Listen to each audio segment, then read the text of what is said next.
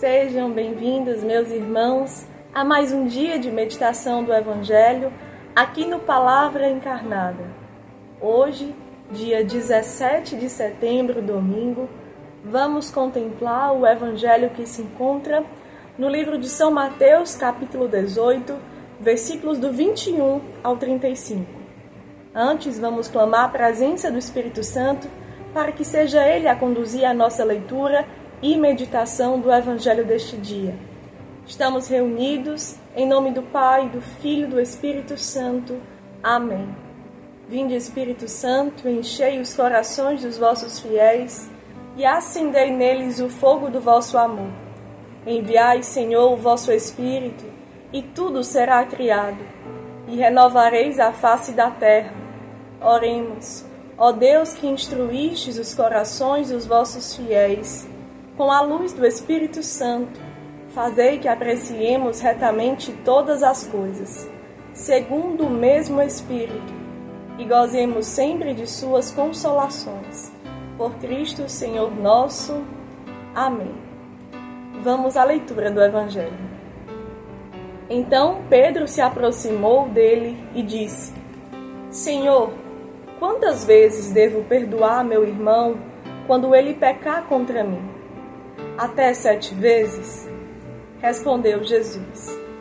Não te digo até sete vezes, mas até setenta vezes sete. Por isso, o reino dos céus é comparado a um rei que quis ajustar contas com seus servos. Quando começou a ajustá-las, trouxeram-lhe um que lhe devia dez mil talentos. Como ele não tinha com que pagar, seu senhor ordenou que fosse vendido ele, sua mulher, seus filhos e todos os seus bens para pagar a dívida. Este servo então prostrou-se por terra diante dele e suplicava-lhe: Dá-me um prazo e eu te pagarei tudo. Cheio de compaixão, o senhor o deixou ir embora e perdoou-lhe a dívida. Apenas saiu dali, encontrou um de seus companheiros de serviço que lhe devia cem denários.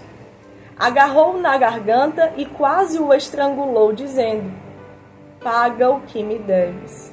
O outro caiu-lhe aos pés e pediu-lhe: Dá-me um prazo e eu te pagarei. Mas, sem nada querer ouvir, este homem o fez lançar na prisão, até que tivesse pago sua dívida. Vendo isso, os outros servos, profundamente tristes, vieram contar a seu senhor o que se tinha passado. Então o senhor o chamou e lhe disse: Servo mau, eu te perdoei toda a dívida porque me suplicaste. Não devias também tu compadecer-te de teu companheiro de serviço, como eu tive piedade de ti? E o Senhor, encolerizado, entregou aos algozes até que pagasse toda a sua dívida. Assim vos tratará meu Pai Celeste, se cada um de vós não perdoar a seu irmão de todo o seu coração. Meus irmãos, hoje neste Evangelho, nós somos convidados a meditar dois pontos de meditação. O primeiro ponto que nós aqui gostaríamos de aprofundar é que a narrativa do Evangelho nos traz, nos remete ao conhecimento da misericórdia do amor de Deus por nós. Por meio dessa parábola, nós somos convidados a aprofundar, também a partir do diálogo que Pedro tem com Jesus, o que significa o perdão de Deus diante dos nossos pecados. Tem uma, um livro onde o Papa Francisco nos dá uma exortação numa frase que um dia eu li e marcou toda a minha vida. Papa Francisco assim fala: Deus não cansa de nos perdoar. Somos nós quem nos cansamos de pedir-lhe perdão. Quando vemos a força dessa palavra, que provém do pastoreio do Papa Francisco, sobre nós, nós conseguimos entender pelo menos 1% do que significa a sede do coração de Deus de perdoar os nossos pecados. Quando aprendemos que Deus Pai enviou o seu Filho unigênito para sofrer, morrer, para viver toda a paixão, morte e ressurreição, porque sabia da dureza do nosso coração, porque sabia que estávamos no pecado, porque fomos cegos para a sua mensagem de salvação. É isso que o amor de Deus tem a nos constranger, a nos conquistar, a nos cativar para a lógica do seu reino. Meus irmãos, Deus não nos cansa de nos perdoar. Nós, se entrarmos na lógica do amor de Deus, na lógica do reino de Deus, nós vamos aprender, assim como Ele, a não nos cansarmos de pedir-lhe o seu perdão todas as vezes que necessário, desde que também estejamos na graça, na perseverança, na fidelidade, na contrição de coração, de sempre ir aprendendo, de sempre ir crescendo nessa lógica de receber o amor e o perdão de Deus. E aqui nós adentramos no segundo ponto de meditação. Um dos frutos mais fortes daquele que aprende a se colocar de forma reta, de forma pura, aquele que quer a cada dia trabalhar suas fraquezas para receber o perdão que vem de Deus e testemunhar que foi perdoado por Deus. É um coração que vai adquirindo liberdade também para perdoar os seus irmãos. É o que rezamos no Pai Nosso. É como que a essência do próprio Evangelho quando o Senhor nos dá como mandamento máximo amar a Deus sobre todas as coisas e ao próximo como a si mesmo. Aquele perdão que eu recebo de Deus, porque sou fraco, porque sou falho, porque sou miserável, porque ainda não consegui ser curado naquela ferida que me faz voltar tantas e tantas vezes àquela situação de queda, aquela situação de ferir o meu Senhor. Eu preciso me colocar a entender, a aceitar, a mergulhar nesse perdão. E o fruto vivo disso é quando eu dou também essa mesma, essa mesma medida de perdão aos meus irmãos.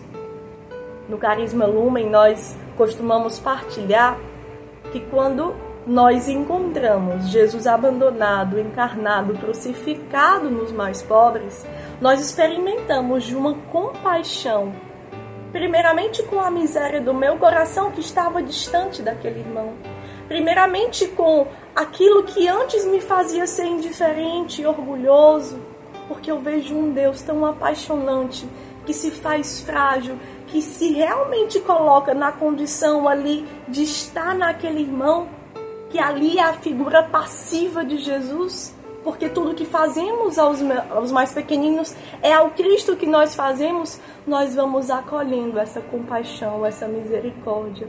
Nós vamos aprendendo a como amar também ser medidas na mesma dimensão que Ele ama. E aí conseguimos também amar as pessoas ao nosso redor, conseguimos liberar perdão a nós mesmos, primeiramente por estarmos tão distantes dele, neles, dos nossos irmãos preferidos do Evangelho, e vamos também levando essa experiência de amor, de misericórdia a todas as pessoas ao nosso redor. Que vivência, meus irmãos, quando compreendemos que Jesus nos espera cada vez mais encarnado, crucificado nos mais pobres, para que o nosso ato de amor apague uma multidão dos nossos pecados, como também está na palavra de Deus. E aqui, quando nós damos o perdão a alguém, é exatamente isso que acontece. Aquele ato de perdoarmos o nosso irmão nos faz entrar na lógica da compaixão, da caridade, e isso cura o nosso coração de tantas e tantas feridas, de tantas maldades que fizemos muitas vezes sem a intenção. Mas que precisamos por isso assumir o quanto necessitamos experimentar o perdão que vem de Deus para aí conseguir perdoar na mesma medida. Sempre, a cada instante, o quanto antes com prontidão e alegria. Claro que a alegria pascal, a alegria que muitas vezes começa com uma morte, com uma cruz, mas para gerar ressurreição. Não espere você perdoar com aquele sentimento perfeito do perdão. Comece perdoando por uma decisão de lógica do Evangelho. Deus me pede, Deus assim o faz e eu também me decido por dar esse perdão. E aí eu vou acolhendo por meio do sacramento da reconciliação, a confissão, eu vou acolhendo por meio de uma partilha com um irmão mais velho que pode me orientar a como tornar esse perdão gestos e atos concretos. Eu vou acolhendo porque esse perdão vai deixando livre o meu coração, vai deixando livre, sereno o meu semblante, e, a, e esse é o sabor da vida que provém do Evangelho. Uma pessoa livre, realizada e feliz, porque se vê amada por Deus e porque assim amada, também ama as pessoas ao seu redor. Que a Virgem Maria, portanto, possa nos ajudar neste propósito santo e nos levar até o fim no seu colo materno para sermos fiéis a tudo aquilo que Deus nos pediu. Ave Maria, cheia de graça, o Senhor é convosco. Bendita sois vós entre as mulheres, bendito é o fruto do vosso ventre, Jesus. Santa Maria, Mãe de Deus, rogai por nós, pecadores agora e na hora de nossa morte. Amém. Que Deus nos abençoe.